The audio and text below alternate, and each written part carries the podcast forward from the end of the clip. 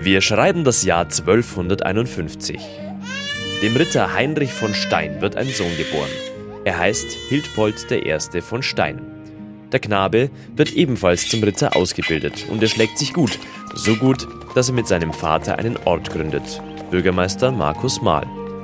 Der Name selber, der stammt von den Herren von Stein, die so um 1280 hier in Hilpoltstein geherrscht haben, altes Adelsgeschlecht. Und Herren von Stein, da haben wir das Stein von Hilpoltstein schon mit drin. Und das Adelsgeschlecht, die Herrscher, hießen Hilpold der Erste, der Zweite, der Dritte und der Vierte. Und wenn man es zusammenfügt, ist man bei Hilpoltstein.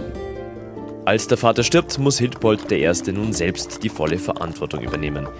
Und er führte den Ort zum Erfolg. Die Herren von Stein herrschten rund 100 Jahre über die Stadt. Die Ahnengeschichte endete mit dem Tod Hildpolds IV. Dessen Ehe blieb kinderlos.